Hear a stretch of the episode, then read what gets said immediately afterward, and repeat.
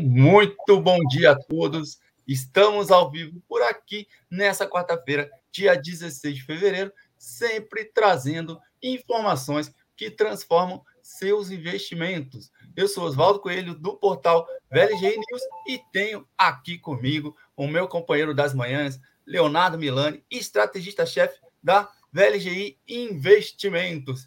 E antes da gente começar aqui, falar do noticiário do dia, a gente sempre pede para você que está chegando aqui, seja a primeira vez ou acompanhando a gente todo dia, para dar um joinha, dar aquela curtida aqui no nosso vídeo. Assim ele vai podendo alcançar o maior número possível de pessoas ali através do nosso canal do YouTube. E também, se você curtir aqui ao longo da nossa conversa, aproveita, pega o link também desse vídeo e compartilha aí no grupo dos seus amigos para que a gente alcance um número ainda maior de investidores, tá bom? Se tiver alguma dúvida aqui ao longo da nossa conversa, você também pode mandar uma pergunta que eu e o Léo vamos responder aqui para vocês ao longo da live. E fora isso, tem um QR Code aqui em cima que você também pode pegar a tela aí, a câmera do seu celular, apontar para esse QR Code e você vai falar com quem? Você vai falar com um especialista no mercado financeiro, um assessor de investimentos da VLGI, que vai poder te orientar da melhor maneira como investir o seu dinheiro, como cuidar da sua carteira, cuidar do seu futuro financeiro, de acordo com os seus objetivos e o seu perfil, tá? Se você tiver aí no celular, não tem problema, tem um link aqui embaixo que vai dar no mesmo endereço, é só clicar no link. Então, vamos em frente, 9h32 da manhã, vamos falar um pouquinho, então, direto aí de uma agenda cheia e econômica do dia e como que ela pode aí afetar nos seus investimentos.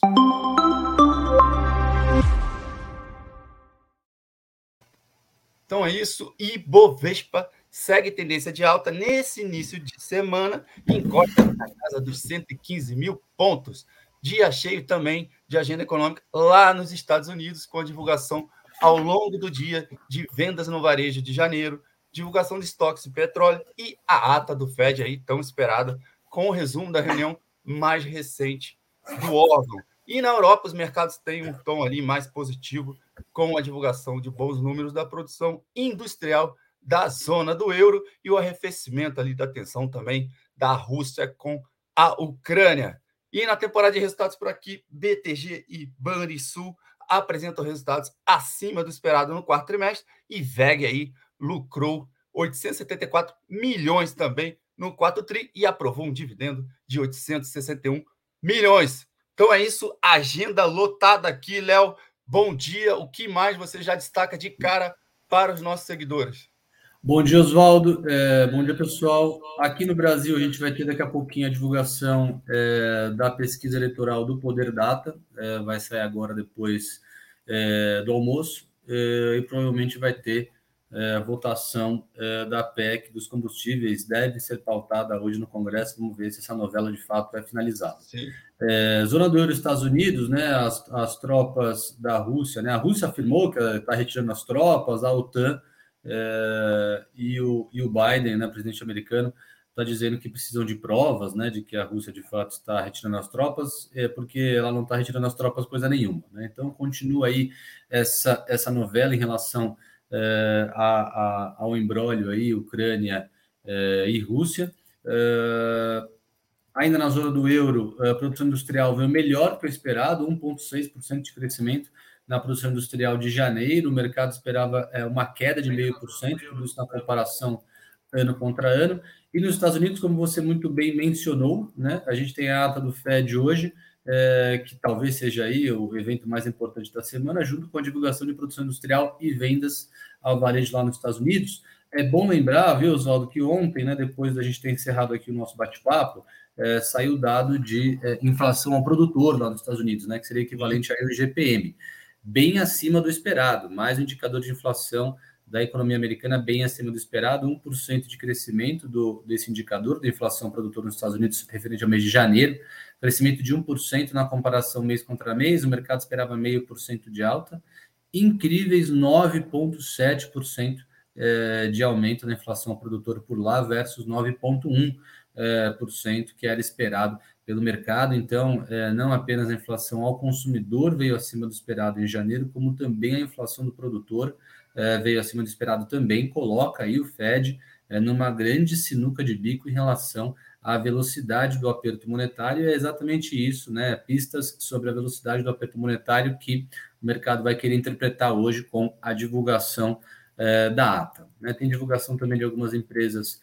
é, agora nesse finalzinho de temporada de resultados lá nos Estados Unidos. A gente vai é, conversar sobre isso daqui a pouquinho lá no momento corporativo, divulgação de empresas brasileiras, como você também é, mencionou muito bem, a gente já vai divulgar isso é, lá na frente é, no momento corporativo. Importante aqui para finalizar, Oswaldo, alguns indicadores divulgados pela China, tá? Inflação ao consumidor chinês e a inflação ao produtor chinês, né? Seriam equivalentes aí ao IPCA e ao IGPM chineses, né? De janeiro, melhores do que o esperado, melhores do que o esperado, mais uhum. baixos do que o esperado. Então, a inflação chinesa indo totalmente na contramão da inflação global, né? Isso é bastante relevante. Né? O IPCA chinês, né? A inflação consumidor é, chinês em janeiro, 0,9% de crescimento é, na comparação ano contra ano. O mercado esperava 1% de crescimento, então a inflação ao consumidor absurdamente mais baixa é, do que essa mesma inflação ao consumidor, tanto em Estados Unidos como na zona do euro e principalmente aqui no Brasil, né? O IPCA aqui no Brasil rodando ao redor de 10%, o IPCA lá americano, que é o CPI, rodando ao redor de 6,5, 7, e na zona do euro, inflação ao consumidor rodando aí na casa dos 5, 5,5. Então, bem abaixo é, da inflação ao consumidor é, quando comparado com outros países.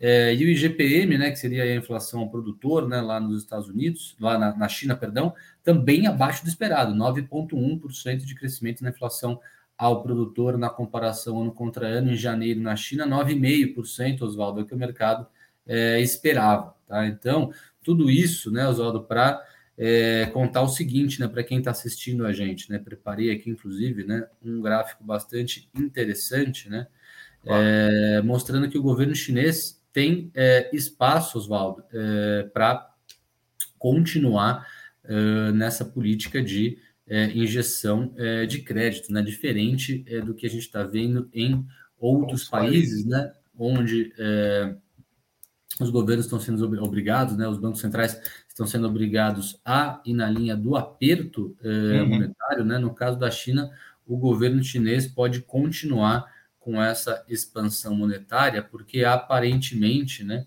a gente tem uma inflação lá muito controlada. Está dando para ver esse gráfico? Agora está na tela, sim. Então, esse gráfico aqui, Oswaldo, é a fonte aqui, né, foi divulgado na Bloomberg, a fonte aqui são casas de research é, globais, tá? Casas de pesquisa independentes, tá? Uhum. A linha é, cinza, Oswaldo, essa linha cinza aqui, né? Estamos aqui desde 2012, tá? Essa linha cinza é uma prótese da produção industrial chinesa. Uhum. E a linha azul, né? É o crédito concedido pelo governo chinês.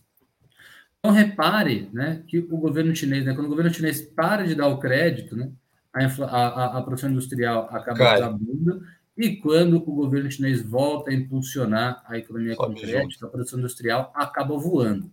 E a gente está exatamente nesse ponto de inflexão aqui. O governo chinês voltou, né, depois de ter secado o crédito no mercado chinês no final é, de 21, Agora, em 2022, a gente já tem divulgado isso aqui com bastante frequência né, nas nossas lives é, matinais, Oswaldo. O governo chinês, desde novembro, dezembro do ano passado, voltou a, a acelerar é, esse impulso monetário, voltou a acelerar a concessão de crédito, é, principalmente crédito subsidiado. Se seguir o padrão histórico, Oswaldo, a gente já sabe o que vai acontecer com a produção industrial. Né? A produção uhum. industrial chinesa reage muito bem é, a estímulos de crédito. Poxa, Léo, por que, que você está comentando tudo isso? Porque tudo isso é favorável para preço de commodity, que a gente, a gente vem falando isso aqui há bastante tempo, né? Preços de commodity devem continuar em alta, né? Seja porque a gente está passando por um período inflacionário, e vários estudos mostram, né? Vários estudos acadêmicos mostram que esses períodos inflacionários eles funcionam aí como uma bola de neve para preços de commodities. Então, normalmente, né, períodos de alta inflação estão é, atrelados a períodos de commodities em alta, seja porque a gente teve é, uma grande queda na cadeia produtiva é, da oferta agregada durante a pandemia, e essa cadeia produtiva ainda é, não se restabilizou, né? então a gente ainda não tem o mesmo nível de oferta agregada que tinha antes da pandemia, lá atrás de 2020, seja porque o governo chinês vai continuar estimulando a economia. Poxa, lá, como é que você sabe disso? Porque a inflação lá, como a gente acabou de mencionar, está muito mais comportado do que em outros países. Então, o governo chinês continuará agindo na contramão. O governo chinês continuará estimulando a economia através de, por exemplo, medidas de afrouxamento monetário, de injeção de crédito, que no final das contas é, favorece essa bola de neve, favorece esse, essa dinâmica de preços de commodities para cima. Né? Então, a gente vai é, conversar daqui a pouquinho sobre o resultado de PetroRio, por exemplo, né? resultado bastante forte, com um gráfico bastante bonito, Oswaldo, é, são várias, né, várias dicas de investimento que a gente vai dando aí para o investidor, para quem assiste a gente, né, na linha do que a gente está enxergando nos fundamentos, né? Fundamentos tanto doméstico quanto fundamentos globais. Falando de fundamento global, está aí, né? Um grande motivo para a gente acreditar em commodities para cima por mais tempo, né? É, quebra da cadeia produtiva, inflação global em alta e governo chinês com todo o espaço é, monetário e fiscal possível para continuar incentivando a economia, uma vez que a inflação lá, por incrível que pareça, não incomoda, Oswaldo, como incomoda em outros países. Certo, Léo. E Léo trazendo um gráfico aí que corrobora muito bem com fundamentos aí, o momento econômico da China, o que a gente fala aqui que está indo na contramão, mas com base em que, que o governo chinês faria esse tipo de movimento, quanto o mundo inteiro, né, está indo com um arroxo fiscal nesse momento. Então, ele colocou justamente o momento econômico interno ali da China, o momento de inflexão ali de voltar a colocar incentivo fiscal e por isso que a China está fazendo isso, enquanto o resto do mundo está passando por um momento oposto. A gente acabou de falar aqui é, do Fed nos Estados Unidos e tal, e aí eu já queria voltar e puxar esse gancho com você, Léo, para a gente, porque a gente tem uma agenda boa, é, recheada lá, robusta nos Estados Unidos, com destaque aí para vendas no varejo que você colocou, que vai ser com relação a janeiro, que vai ser divulgado, inclusive, às 10h30 da manhã, agora. Também a gente vai ter divulgação de estoques de petróleo a meio-dia e meia, e também a, o mais importante do dia aí, que é a ata do Fed, o Banco Central Americano, com o resumo da reunião mais recente da política monetária, ata essa que deve se tornar pública na tarde de hoje. E aí, na tentativa de, de conter a inflação americana, o mercado já precifica em 65% de chance de ocorrer uma alta de 0,50 na reunião do Fed em março. Léo, esse dia cheio aí na agenda de divulgação de balanço da maior economia do planeta, né? E o que, que os investidores devem ficar de olho no que está sendo divulgado hoje lá nos Estados Unidos? É a ata do Fed, né? Muito importante. E os indicadores de inflação, né? A gente já comentou aqui sobre o indicador de inflação ao produtor que veio acima do esperado. E esses dados de inflação, né, vão balizar aí o ritmo é, do aperto monetário, o ritmo de alta de juros e de retirada de estímulo por parte do Fed. Por que, que isso é tão importante, né, Oswaldo? Porque se o Fed tiver que acelerar é, a alta de juros, né? Se o Fed tiver que é, é apertar, subir juros de maneira muito rápida, problema, porque isso pode ocasionar é, uma desaceleração muito brusca da economia americana. Isso pode levar a economia americana é, a ficar momentaneamente no território recessivo. Né? Qual é a definição de território recessivo lá no Economist? Né? Dois trimestres consecutivos de contração é, do PIB. Né? Estamos longe de ver isso ainda, mas é uma grande preocupação é, do mercado. Né? Poxa, o Fed tendo que correr atrás do rabo de maneira acelerada, tendo que subir juros muito mais rápido do que o que está precificado na curva hoje, pode acabar fazendo com que, com, com que a economia americana se desacelere de maneira é, muito forte. Né? Então, essa que é, né, o mercado fica se perguntando isso todos os dias. Né? O próximo indicador de inflação, é, ele vai ser muito pior do que o esperado, coloca o Fed mais ainda numa sinuca de bico para acelerar o ritmo de alta de juros, ou não, ou os próximos indicadores de inflação já começam a arrefecer, já começam a vir melhores do que o esperado, né? mais baixo do que o esperado. Por enquanto não aconteceu, né? Por enquanto os indicadores de inflação seguem vindo piores do que o esperado. A gente acabou de mencionar isso aqui, tanto inflação ao consumidor quanto a inflação ao produtor divulgada ontem lá nos Estados Unidos, referente a janeiro, foram acima do esperado, né? Então o mercado está super tenso em relação a isso, e né, quando a gente coloca é, preço de minério em alta, preço de petróleo em alta, preço de gás natural em alta, preço de alimentos em alta, né? Tudo isso também é, infelizmente, né, estímulo adicional à é, inflação, né? E tudo isso coloca mais lenha na fogueira dessa inflação ficar inercialmente alta por mais tempo. Então, é, não tem uma fórmula mágica aqui, né, Oswaldo, para a gente cravar se o Fed vai acelerar a alta de juros ou não, né? A gente tem que acompanhar os indicadores e, por enquanto, estamos preocupados, né? Todos os indicadores estão apontando aí para uma inflação persistentemente alta por mais tempo. Exato, Léo. E aí eu até complemento nesse cenário aí, o presidente da distrital do Fed, lá, o Banco Central norte-americano, em St. Louis, James Bullard, ele afirmou, inclusive, essa semana, numa entrevista CNBC, é, que cabe ao presidente da instituição, jogou no colo dele, do Jeremy Powell, decidir o cronograma da alta de juros, mas ele já está defendendo aí um aumento de 100 pontos base na taxa básica até a data de 1 de julho. Então, ele está querendo que acelere esse processo aí. Uh, e já deu entrevista falando isso. Ele, que tem direito a voto lá no conselho, também já se colocou com relação a isso. Mais um ponto para a gente ficar em atenção na questão da subida lá, do controle dos juros, o que, que a gente vai ter nos próximos meses aqui nesse primeiro semestre. Léo, é, ainda no cenário é, atual das bolsas, eu acho que vale você comentar aí a gente já citou algumas coisas, mas os números são bem positivos aqui para o início de ano da alta de ativos brasileiros. O principal índice da B3 avançou 9,5% já agora esse ano de 2002. A gente já tem quase 10% de aumento na B3 aí no Ibovespa. E o dólar já teve uma queda de 7,45%. A crise inflacionária que você acabou de falar aí, em países mais ricos e tal, e a alta das commodities e os juros explicam os bons resultados da nossa bolsa aqui no Brasil? Explicam em parte, Oswaldo, porque é, o investidor global, principalmente, está vindo com tudo para o Brasil, é, por estar tá fazendo essa rotação é, de carteiras a nível global de empresas de alto crescimento para empresas de valor. E quando a gente Sim. pega o nosso índice Bovespa, né, mais da metade do nosso índice é formado por empresas de valor. Né? O que é empresa de valor? É aquela empresa que não tem um potencial de crescimento gigantesco por já estar estabilizada, já estar com um crescimento mais constante. Né? É o oposto do que a gente vê nos índices é, norte-americanos. Os índices norte-americanos são supercarregados de empresas de tecnologia.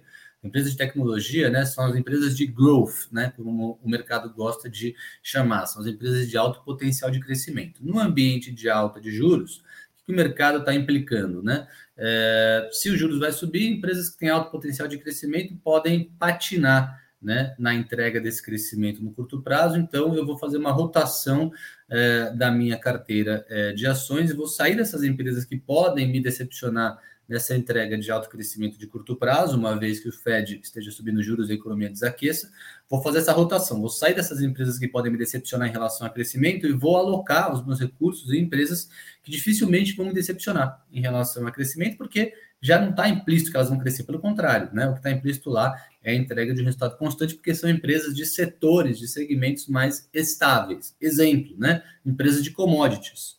Outro exemplo, bancos, né? Então, o nosso índice Bovespa aqui, ele é muito carregado de empresas de commodities e empresas do setor financeiro, empresas de bancos, né?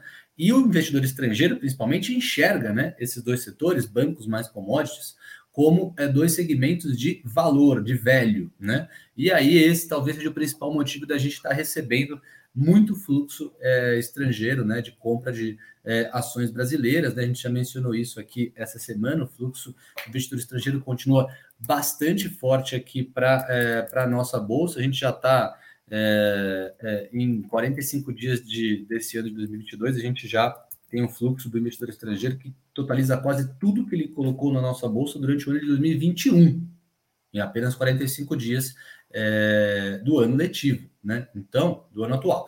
Então, é, é, muito forte esse fluxo de investidor estrangeiro por conta dessa rotação global que a gente está mencionando, de growth para velho, e o investidor estrangeiro olhar Brasil como um play de velho, como um play de valor, além de um pouco menos né, de tensão política. Né? Por incrível que pareça, mercado está gostando dessa possibilidade é, do Lula é, é, ser o próximo presidente, independente aqui do que o Oswaldo, do que o Léo acredite, né? A ideia é que a gente não está certo, né? Que a ideia é a gente ganhar dinheiro, né? E fazer com que o nosso ouvinte é, se aproveite das análises que a gente faz, dos comentários que a gente faz, dos estudos que a gente apresenta, né? Para ganhar dinheiro, né? Independentemente da gente gostar do Lula ou não, né? O que interessa é o mercado vai continuar comprando essa tese da tranquilidade, caso ele seja eleito? Aparentemente sim. Aparentemente, sim, né? A gente já trouxe aqui a opinião, inclusive, de diversos gestores, né? É, teve entrevista com o Tony Volpon, teve carta do Verde lá com o Stuberg, teve entrevista com o Xavier da SPX, todos os maiores gestores do país falando, né? É, que tanto eles quanto o investidor estrangeiro olham o Lula com bons olhos, né? Então, quem é a gente aqui para discordar? Muito pelo contrário, né? Aparentemente, esse é, é um risco que o mercado é, enxerga como pequeno e exatamente por isso, né, que é, a gente está vendo aí, né, mais um motivo para a gente estar tá vendo esse fluxo bastante grande de investidor estrangeiro vindo para cá. Exatamente a questão eleitoral que tanto pesava ali no início do ano, a virada, parece que já está bem precificada é, na nossa bolsa, por isso que a gente está vendo essa subida. Léo, 9h51 da manhã. Só reforçar aqui com quem está acompanhando a gente na live aqui. Pode mandar pergunta ao vivo também, tá? Manda pergunta e a gente vai respondendo a vocês. Vamos entrar na agenda corporativa, que tem bastante coisa aí com resultados do quarto tri. Pode ser, Léo? Vamos lá, vamos lá.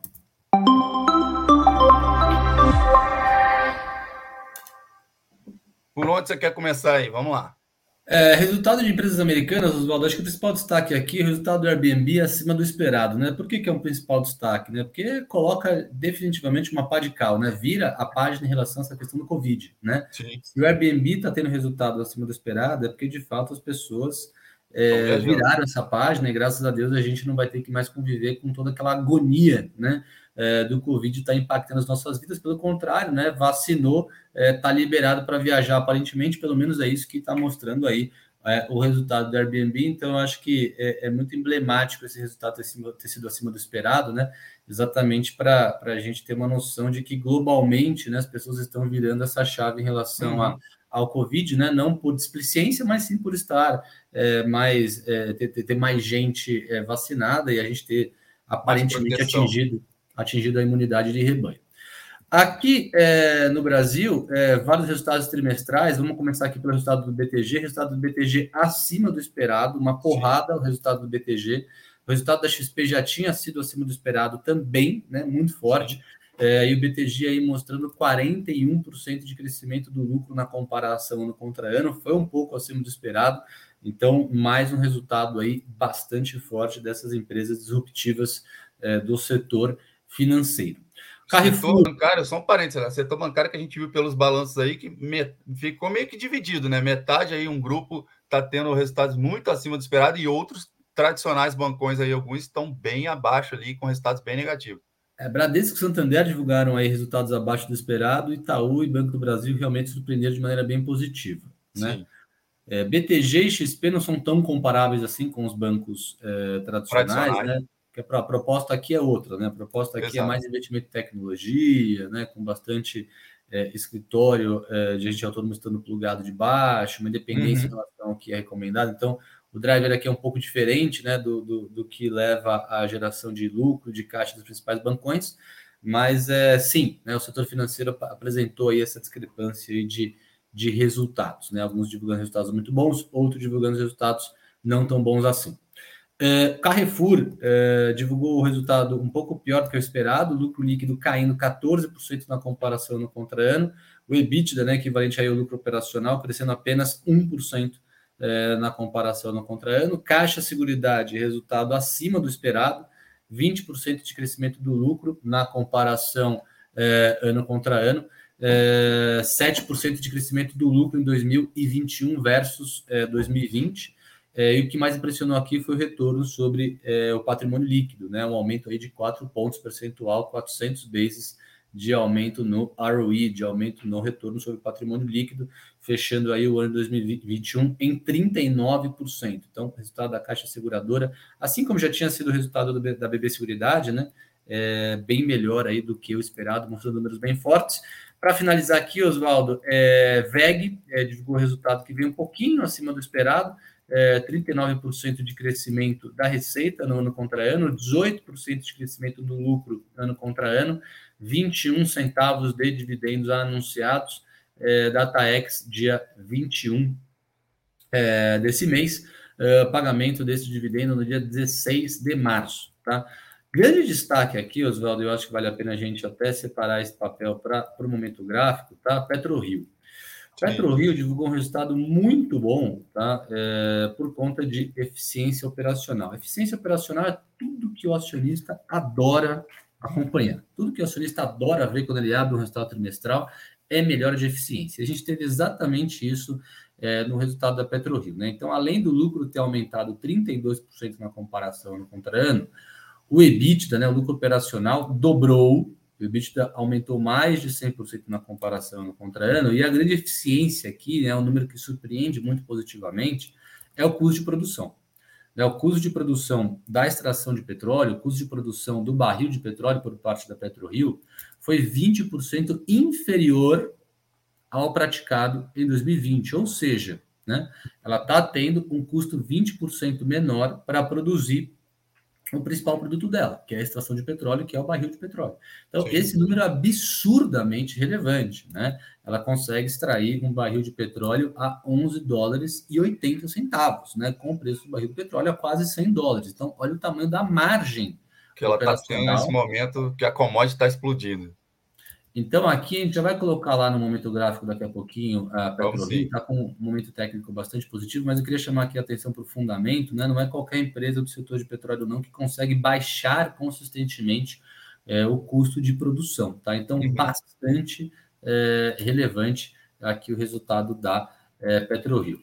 É, para finalizar, a Intelbras anunciou uma aquisição importante, aquisição de uma empresa é, de fabricação de geradores fotovoltaicos, né? São aquelas placas de geração de energia é, solar é, por 334 milhões é, de reais. Então, uma, uma aquisição bastante relevante. Né? A Intelbras ela já tinha esse serviço de instalar placas fotovoltaicas na casa das pessoas, como um cross-sell, como uma, uma venda complementar a instalação de um interfone, por exemplo, a instalação de um telefone, a instalação, a instalação de uma rede de segurança, né? Então, esse cross-sell, ele já é, começou a aparecer no resultado trimestral, nos últimos resultados trimestrais, e é um setor em franco crescimento, em franca expansão, me parece que foi um golaço da Intelbras é, essa aquisição, a gente também vai colocar a Intelbras lá no momento gráfico daqui a pouquinho, deve divulgar um resultado bom em breve também, um papel que tem fundamentos muito bons, que a gente gosta bastante, vale a pena ficar de olho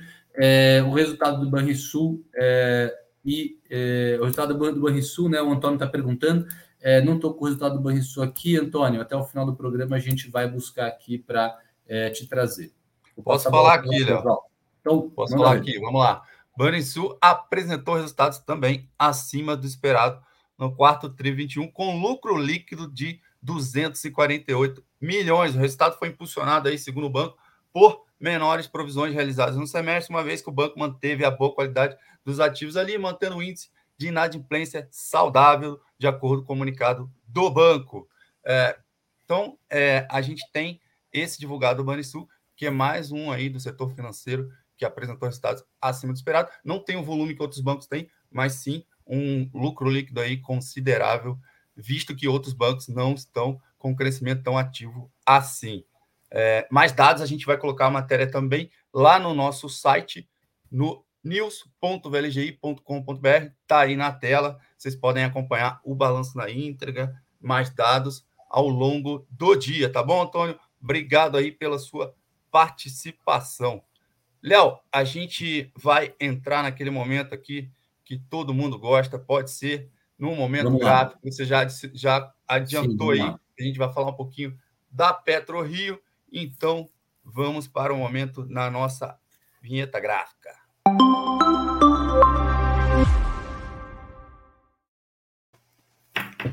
Vamos lá, Oswaldo. Então, aqui eu vou projetar o gráfico da PetroRio de propósito, tá? Seja porque divulgou o estado trimestral, seja porque a gente tem esse momento de commodities em alta, provavelmente por mais tempo, seja porque esse gráfico diz muito, né, em relação à importância da análise fundamentalista, né? A importância é, da boa gestão, né? a importância da boa, da boa gestão, da boa governança, é, e o, o, efeito né, que uma, uma má gestão é, e pouca eficiência né, e pouca governança pode causar no valor de uma empresa. Então, aqui, né, aqui não era PetroRio, né? Sim. Aqui era HRT. Para quem está assistindo a gente que acompanha é, Bolsa há bastante tempo, que acompanha aí é, a, a PetroRio, né? Muito provavelmente quem acompanha a PetroRio lembra o que aconteceu aqui atrás quando as ações foram para zero, hein? Lembrar que aqui embaixo, né? As ações valiam zero praticamente, né? Só não pode uhum. valer menos do que zero porque o home broker lá não marca número negativo. Então fica marcado a zero, né? A poucos centavos. O que, que aconteceu aqui, né, Oswaldo, para a PetroRio, que era HRT lá atrás, né? É, ter saído aí de praticamente de 40 reais e ido para zero, né? É, resposta, né? Choque de governança negativo, má gestão, pouca eficiência e muita dívida. Exatamente isso que aconteceu, né? É, e aí a gente teve uma recuperação brilhante, né? Vou até dar um zoom para cá, né? A gente teve aí uma recuperação brilhante é, desde 2009, né? Desde 2019, é, por conta aí de uma mudança radical é, na gestão, nos indicadores de eficiência é, e na redução da alavancagem, né? Foi exatamente Sim. isso que aconteceu. Então, olha o poder, né? É, de uma análise fundamentalista bem feita, olha o poder de uma boa gestão, olha o poder, né? De é, é, você, é, como gestor de uma empresa, né? Perseguir métricas de eficiência e você, como investidor, conseguir, né? Ter o ferramental é, necessário para analisar e perceber esse tipo de coisa, né? Então, olha o, a criação de valor, né? Que uma a beleza desse gráfico ali. E aí, Oswaldo, passei aqui para o diário, né? Estava lá no semanal e passei aqui para o diário de propósito. Vamos lá, né? Resistência aqui de 24,70, muito importante. Aparentemente foi rompida, né? 24,70 com 24,80. Essa resistência aparentemente foi rompida. Com o resultado de hoje nem se fala, né? Imagino que esse, esse papel vai continuar subindo aí para refletir esses fundamentos melhores. Está com muita cara de máxima histórica. Está com muita cara de 20, 29 reais aqui, 28,90, uhum. 29. Com bastante cara de máxima histórica, né? Resistência rompida, médias móveis rompidas, é, muito provavelmente, né? E fundamentos bons, né? Muito provavelmente a gente vai ver aí uma aceleração do movimento, é, seja por conta aí dos fundamentos, seja por conta do momento técnico, do momento gráfico. Oswaldo. Exatamente, é, é bacana a gente ver ali no gráfico, como o Léo está falando, e com a análise fundamentalista junto, é, se é um bom momento, não é um bom momento. E a gente aqui todas as manhãs tenta trazer um pouco de exemplos aí para vocês, práticos, para vocês entenderem essas questões para os investimentos de vocês também. Então, participem, acompanhem e compartilhem esse conteúdo aqui com outros investidores, tá bom? Só complementando aqui, Léo, a pergunta do Antônio sobre o Banrisul, eu falei alguns dados, mas tá lá, Antônio, ó Tá lá na tela, lá, ó, news.vlgi.com.br. Pode entrar lá, que tá a matéria completinha com mais dados a respeito do balanço do banco que foi divulgado, tá bom? Então fica aí essa dica de você entrar lá para ler em mais detalhes. Léo, 10 e 3 da manhã, vou dar uma passadinha aqui em tudo que a gente falou. Hoje foi bem cheio aqui essa manhã. Citamos aí balanços do setor financeiro no Brasil, Banrisul, BTG. Uh, eh, citamos também a VEG aí, que reportou um lucro líquido de 874 milhões no quarto trimestre e já também indicou JCPs e dividendos aí para os acionistas. Falamos do cenário de inflação, a ata do Fed, que vai ser divulgada hoje, vai ser tornada pública da última reunião. Então, o mercado está de olho nessa ata para ver se tem algum detalhezinho ali, alguma coisa do qual é, não foi divulgado ainda. A questão da Rússia e Ucrânia, que o mundo segue acompanhando, recuou é, as tropas militares lá da Rússia, não recuou, enfim, a gente está acompanhando também e a gente vai trazendo a cada manhã um pouco mais desse movimento e o impacto dele nas bolsas mundo afora. É, Léo, tem mais algum ponto para a gente destacar aqui? Acho que foi bem completo, Oswaldo. Vamos aguardar a ata do Fed para trazer mais detalhes para os nossos ouvintes amanhã. Maravilha, Léo. Vou botar só um último ponto de atenção que a gente acaba falando aqui. Para quem acompanha o passo a passo lá da polêmica da, sobre a privatização da Eletrobras. Ontem o TCU, está na capa dos jornais hoje, aprovou estudos aí técnicos para a privatização da estatal. Foi um primeiro passo né, da análise no TCU. Por conta da decisão do tribunal, ontem, inclusive, a ação ordinária da Eletrobras valorizou-se 6,22% no pregão de ontem, na B3. O governo agora espera que o TCU conclua a última etapa do processo até abril para viabilizar a privatização já em maio. Então é isso, a gente vai seguir aqui acompanhando e atualizando vocês por aqui em nossas lives a respeito desse assunto e outros que envolvam tanto a política, a economia e o mercado financeiro do nosso país e mundo afora. Léo, obrigado aí. Amanhã a gente está por aqui para mais uma conversa matinal. Um abraço, Oswaldo. Um abraço, pessoal. Até amanhã. E para você que seguiu até aqui com a gente, um muito obrigado de sempre, de todas as manhãs. Se você não curtiu o nosso vídeo até agora, poxa, dá aquela curtida aí. Se você não segue nosso canal, passa a seguir também, porque assim você vai ser informado não só dessas nossas lives diárias aqui, mas também de outros programas e conteúdos que a gente vai subindo diariamente no nosso canal no YouTube, tá bom? Fora isso, para você seguir bem informado, é só acompanhar lá o nosso site news.vlgi.com.br e também as nossas redes sociais pelo arroba VLGI News. No mais, fiquem atentos aos sinais do mercado. Até amanhã, tenham um ótimo dia. Tchau, tchau.